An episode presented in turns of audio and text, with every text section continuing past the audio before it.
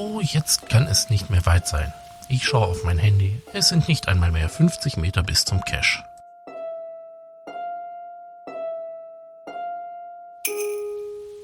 Ich steige vom Fahrrad und schiebe den Drahtesel ein Stück in den Wald hinein.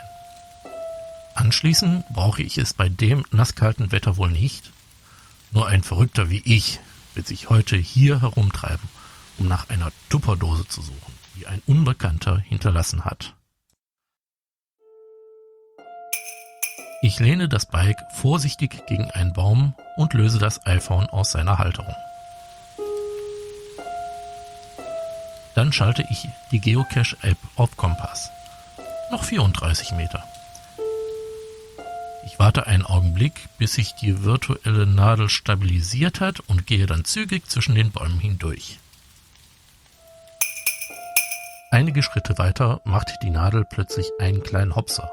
Noch 450 Meter. Ich bleibe stehen und beobachte, wie die Nadel noch ein wenig springt und sich die Meterzahl dann wieder verringert. Mist. Wie so oft im Wald kommt das GPS-Signal nicht vernünftig zwischen den Bäumen hindurch. Noch einmal gehe ich ein paar Schritte und bleibe dann wieder stehen, während die Kompassnadel sich hektisch bewegt. Also stelle ich zurück auf die Kartenansicht und versuche, die ungefähre Richtung zu schätzen. Die einfachen Caches sind meist nicht so schwierig zu finden. Ich sehe mich um und überlege, wo die Dose versteckt sein könnte. Rechts von mir steht ein dicker Stumpf, der bereits so morsch ist, dass er beim Anschauen schon auseinanderfällt. Kein gutes Versteck. Trotzdem gehe ich einmal um den abgestorbenen Baum herum, brösele mit der Fußspitze etwas Rinde ab. Hier ist nichts. Linke Hand liegt eine umgestürzte Buche. Darunter könnte etwas sein. Ich fühle mit den Händen an der Unterseite entlang und greife dann in eine kleine Mulde, die unter dem Stamm im Boden ist. Igitt! Ich wische meine mit Moos und Erde verschmierten Hände an der Jeans ab. Dann steige ich über das Hindernis. Paar Meter vor mir ziehen dünne Nebelschwaden über den Waldboden. Am Rande meines Blickfelds nehme ich einen Schatten wahr, der sich schnell bewegt. Mich überläuft ein kalter Schauer und ich verfluche alle Zombie-Filme, die ich in den letzten Wochen gesehen habe. Es war eine blöde Idee gewesen, bei diesem Mistwetter durch den Wald zu stapfen. Ich werde die Suche abbrechen. Gerade drehe ich mich um und will über den Baum zurücksteigen, der quer über dem Weg liegt, als hinter dem Stamm schemenhaft ein Gesicht auftaucht. Dann ist es wieder weg. Ich fahre erschrocken zusammen. Ich höre Geschrei, verstehe aber die Worte nicht. Instinktiv ducke ich mich hinter die umgestürzte Eiche. Seltsam, war das nicht eine Buche gewesen? Nein, es ist eine Eiche. Eine Gruppe Leute rennt hektisch an mir vorbei. Sie sind merkwürdig gekleidet, tragen Umhänge und Waffen und schreien sich in einer Sprache an, die ich nicht verstehen kann. Offenbar bin ich in ein Labspiel hineingeraten, bei dem noch verrücktere Leute als ich sich als Fantasy-Krieger verkleiden, um mit Gummiwaffen Jagd aufeinander zu machen. Klar, wer ein solches Event plant, bricht es nicht wegen ein bisschen Regen ab. Der Lärm, den die Gruppe veranstaltet, ist atemberaubend. Immerhin haben die ihren Spaß. Ich grinse kurz in mich hinein. Da muss man schon speziell sein, um so durch den Wald zu rennen. Tja, und was mache ich hier? Genau, Dosen suchen ist auch nicht jedermanns Sache. Ich mache mich auf zu meinem Mountainbike, gehe den schmalen Pfad lang, auf dem ich hergekommen bin. Meine Kleidung ist klamm und schmutzig. Wenn ich nach Hause komme, mache ich mir erstmal einen großen Milchkaffee und ziehe ein paar trockene Hosen an. Seltsam, kein Fahrrad. Ich gehe noch ein paar Schritte und konsultiere mein Handy. Kein Netz. Na, toll. Ich sehe mich um, drehe mich im Kreis und betrachte die Bäume. Laufe ein Stückchen nach links, dann wieder nach rechts. Hier muss irgendwo der Weg sein, an dem ich mein Rad gelassen hatte. Nichts.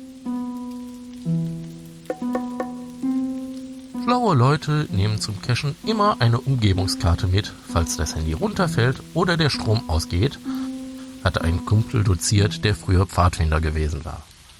Aber noch nicht in diesem winzigen Stück voller Bäume, mitten in der Stadt. Okay, keine Panik. Das Waldgebiet ist wirklich nicht sehr groß. Ich habe es mir auf der Karte angesehen, bevor ich losgegangen bin, und irgendwann werde ich schon wieder Netz haben. Ich könnte vielleicht diese Gruppe finden, die vorhin lärmend hier durchgerannt ist. Hallo? frage ich laut in den Wald hinein.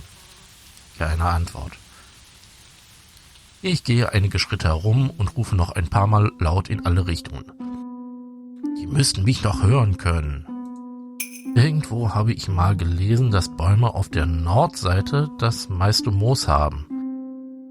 Ich betrachte also die Bäume genau und versuche abzuschätzen, ob mir das zumindest eine Idee gibt, in welche Richtung ich gehen sollte. Welche Richtung ist ja egal, solange ich nicht im Kreis laufe. Also atme ich tief durch und gehe aufs Geratewohl nach links, wo ich zwischen zwei Büschen und Brombeergestrüpp einen Weg zu sehen glaube. Ob ich die Bäume markieren soll? Ich gehe zügig durch das Unterholz rufe ab und zu laut und versuche, mir die Hosen nicht an den Brombeerranken zu zerreißen. Vor mir öffnet sich eine kleine Lichtung. Auf dem Boden sind die Abdrücke von Pferdehufen zu sehen. Ein Glück, ein Reitweg. Na also, geht doch. Ein kurzer Blick aufs Handy, immer noch kein Netz. Ich folge jetzt einfach dem Reitweg. Der muss schließlich irgendwo hinführen. Ich stapfe geradewegs zwischen den Bäumen hindurch und folge den Spuren im matschigen Waldboden.